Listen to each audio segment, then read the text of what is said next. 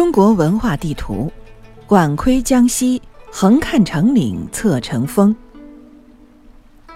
秀丽的山水与前景。我生活在一个如今雪已不多的地方——江西。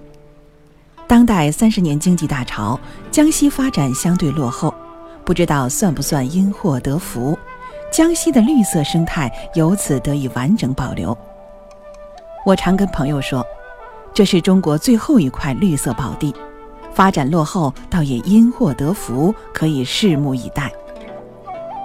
都市兴起是大工业的产物，工业发展使人类无论是从节省能源，还是从密集的劳动力需要和商品流通来说，都需要大规模的集中居住。现在已入后工业时代，发达的交通通讯技术已通达每一个乡村。未来二三十年内，人类生活形态、居住形态极有可能发生转型。一是城市建设田园化，二是都市人口逐步转向乡村，追求与大自然融为一体的生活。那时，山水形态层次丰富、气候风调雨顺的江西会成为一块宝地。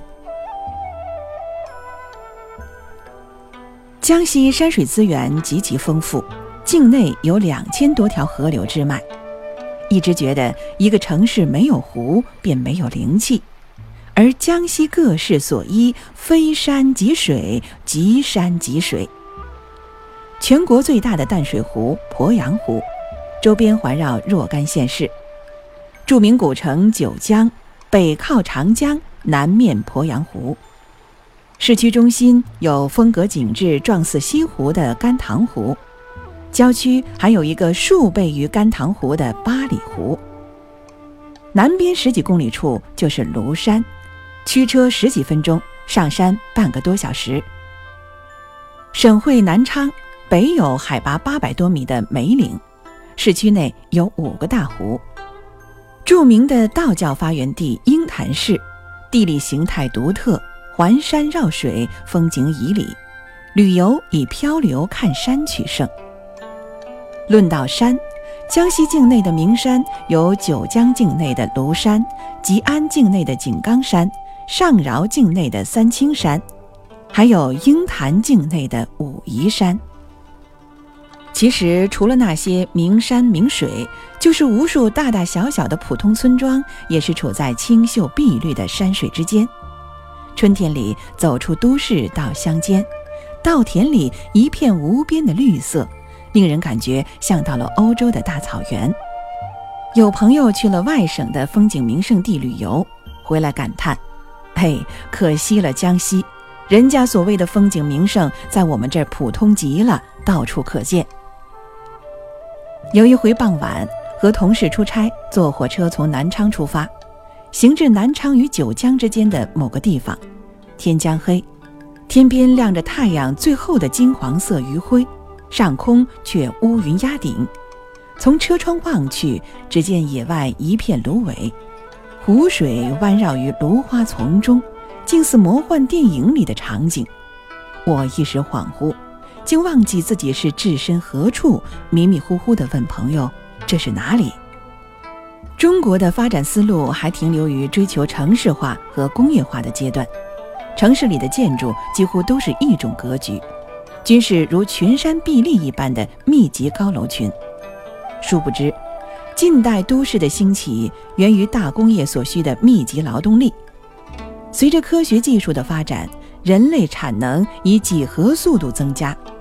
其实，只要一小部分工业生产就可满足人们日常生活需要。而以互联网为代表的资讯业的发展，实现了人类的跨时空交往。近几年爆发的金融危机，是工业资本投资空间有限而延伸到金融危机的结果，已经凸显了工业扩张上的困境，预兆传统经济模式产业模式亟待转型。密集的居住方式也会引发人们的厌倦，因此，经济与产业模式的转型必引发人们生活模式和居住形态的转型。互联网交往的跨时空特性。无论是在经济方面还是在生活方面，都为转型提供了条件。转型的到来不会太久，也就在二三十年间吧。到那时，有着丰饶的自然条件的省份区域，发展上将拔头筹。从心底里说，我一直希望，宁可落后一点儿，也不要过度追求工业化、城市化的发展。形态多姿的宗教文化。梁漱溟先生说：“由于人类无法回避生老病死的困境，因此宗教文化与人类伴始终。以我之见，从社会学角度考察，大概也是人类社会生活组织的需要。凡宗教产生，意味着一定的规范统一与形成，在某种程度上，公共生活由此确立。当然，这未必是宗教产生的初衷。”却是宗教产生的效果，但中西方宗教在形态上差异极大，基督教更为世俗化，它以社区教会的形式为载体，人的生老病死、婚丧嫁娶乃至日常生活寝食与其相关联，这在一定意义上将私人生活纳入公共规范体系，而中国宗教大概与其独特的修行方式有关。多半出现在深山老林、名山大川，因此中国之山水总是与宗教文化相关联。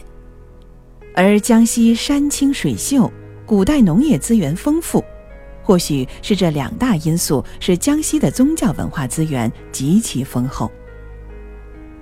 在世界著名宗教文化中，道教是中国的土特产，而鹰潭是道教发源地。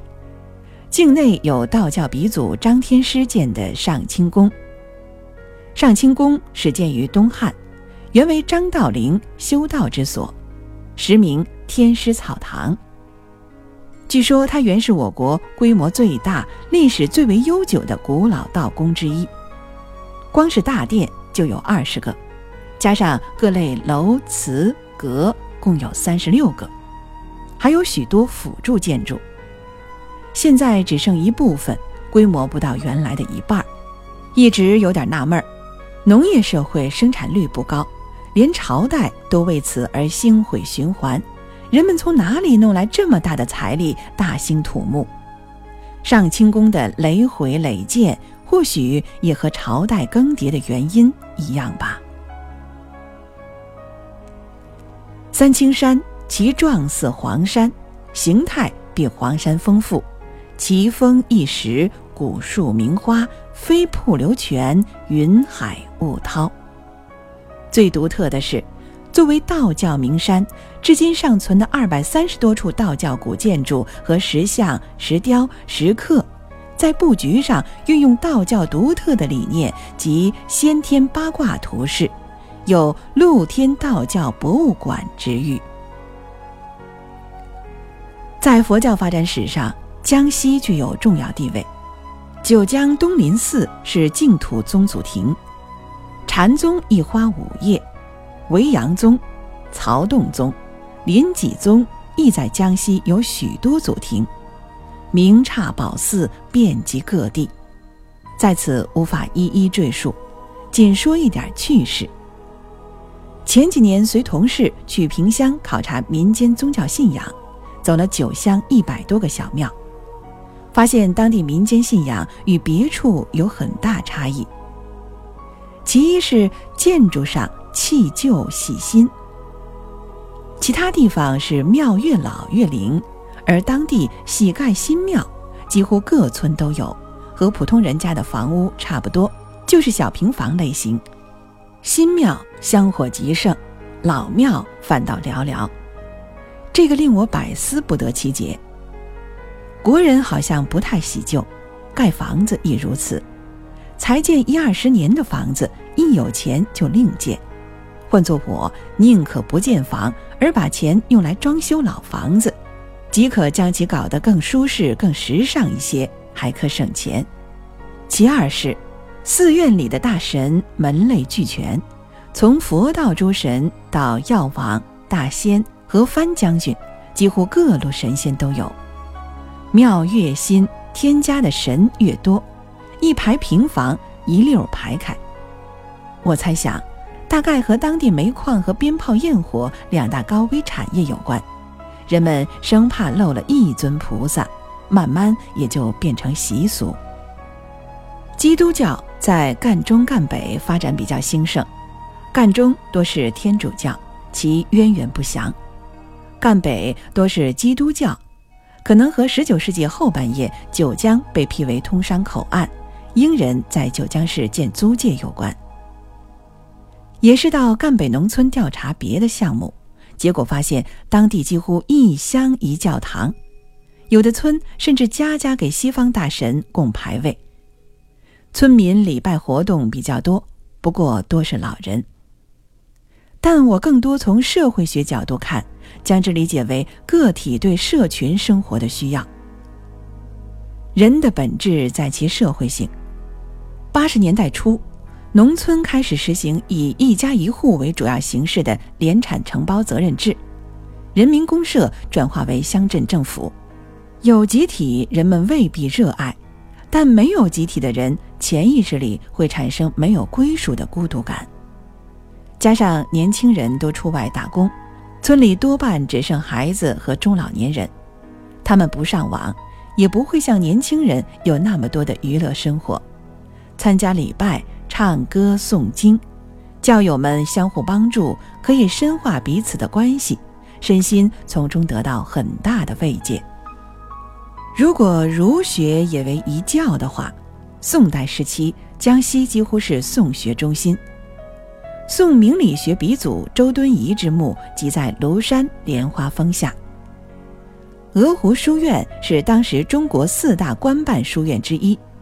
大儒朱熹曾和陆九渊就心与理的关系著名的鹅湖之辩，两人争得面红耳赤。